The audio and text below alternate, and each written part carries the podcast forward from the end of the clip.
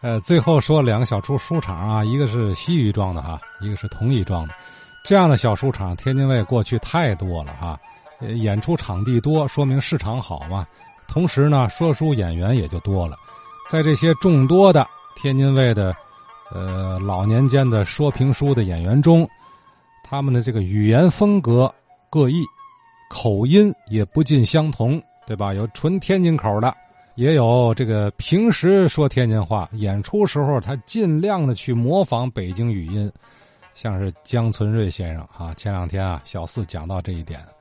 那么也有什么呢？就是天津说书的演员啊，他是天津人，可是他表演的时候是纯正的北京口音。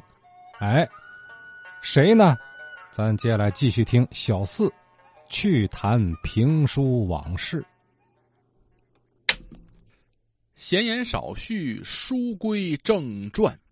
评书趣谈，接演前文。上一次啊，我们聊到这个评书演员的口音问题，啊，说到了这个江存瑞先生，他的说话呀，并不是杨柳青的口音。哎，因为什么呢？我们找到了几点原因。那就是说明什么？在以前，天津人学说北京话是很困难的。那首先，天津、北京离着二百四十里地，关键是交通不畅。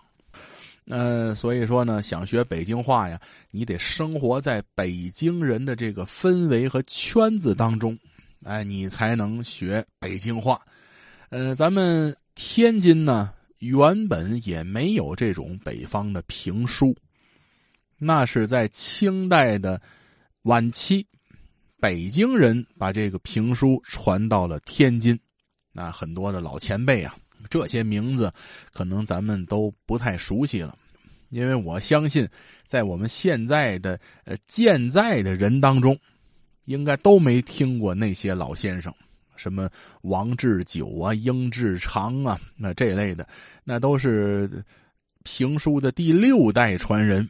啊，现在来说，像我们这一代，呃，是第十代，那离着太远太远了。所以这些呃闲话不说，说我们天津啊，这个本土说书演员有两位，北京话说的特别好。一位是我师傅刘立福老师，第二位是谁？我相信会有很多朋友在想，到底是谁呢？咱先说刘立福老师，他首先生活这个圈子。他的师爷是陈世和，是北京人，呃，陈老平时就说北京话，再加上他说相声，跟着小蘑菇呀、赵佩茹啊在一起接触，他们都说北京话。还有就是上世纪四十年代，刘立福老师为了学北京话，专门在北京生活过很长一段时间，所以说他的这个呃，在舞台上啊。自己总讲，想当初是住在北京啊，这春树这不几条啊，和这个尚小云家是邻居，这么着住在北京学北京话，所以刘立福老师的评书，你听这个北京腔很重，所以说他有这么一个原因。另一位是谁呢？顾存德，顾先生，顾老先生呢是原原本本、真真正正的天津人。家中几代都从事这个，呃，茶房，在茶楼当中啊，红白喜寿事啊，呃，顾家的这个茶房呢，也非常非常的有名。正因为在茶楼当中当茶房，所以说呢，和这些说书的演员就很熟了。因为在茶楼当中喝茶的人形形色色，有一些个茶楼，保和轩呢等等的有口这口是什么呢？这红白喜寿事啊，找个厨子呀，呃，这个拉房欠的呀，找个这个什么收生婆呀，那找个老妈啊，哎，都在这个茶楼当中能找到，就跟我们现在呃看那个话剧《茶馆》差不多，那里边就是讲的以前茶楼上的一些事情。所以呢，顾先生家呢是干这个的，他后来说书呢，他也是天津口音比较重，但是后来你听。顾存德，顾先生，他说书，这个北京口这么纯，怎么回事？这就有一段小故事了。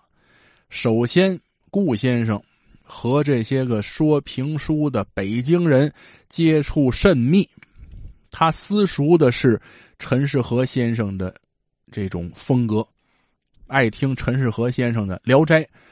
前者啊，周青音老太太讲过是吧？在这个陈世和先生上电台说评书的时候，顾存德、张建平等等这些个演员，当时还很年轻啊，就给这个陈老先生报广告。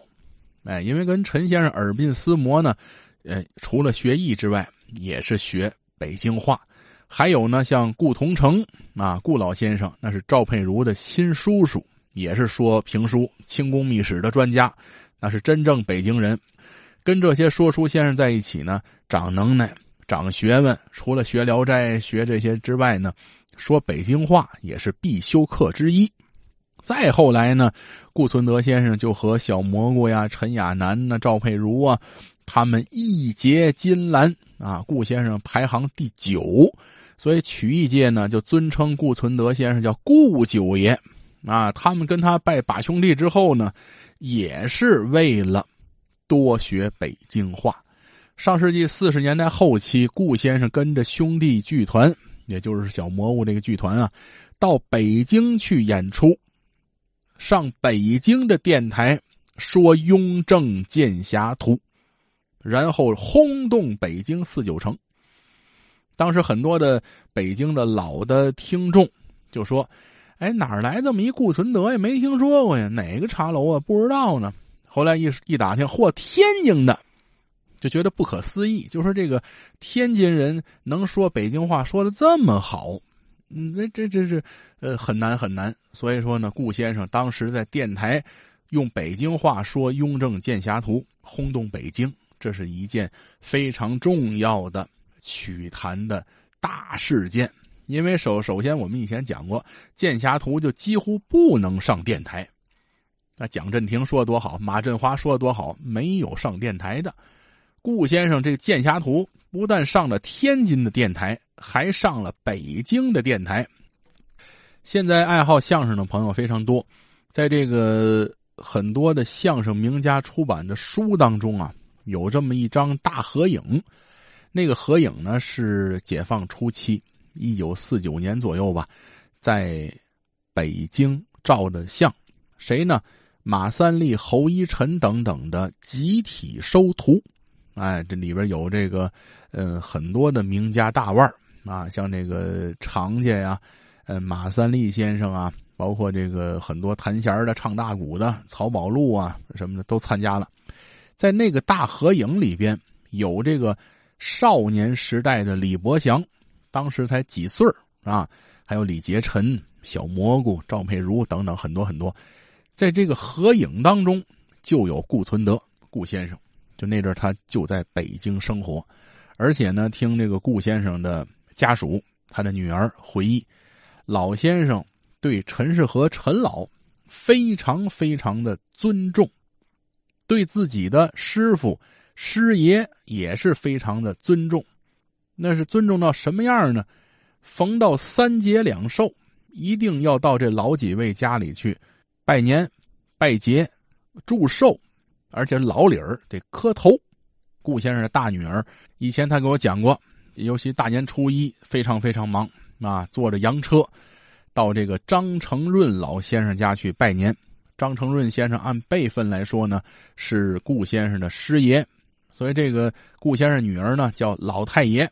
啊，给老太爷拜年，拜完年之后呢，老太爷给红包，然后呢，再坐着洋车往这个西南角啊电车公司给陈世和陈老太爷拜年，拜完年之后，老太爷啊老太太给红包，然后再去边玉堂啊，呃，这个徐玉田呐等等这些个长辈家啊，顾先生都非常的讲礼数啊，一一的拜年。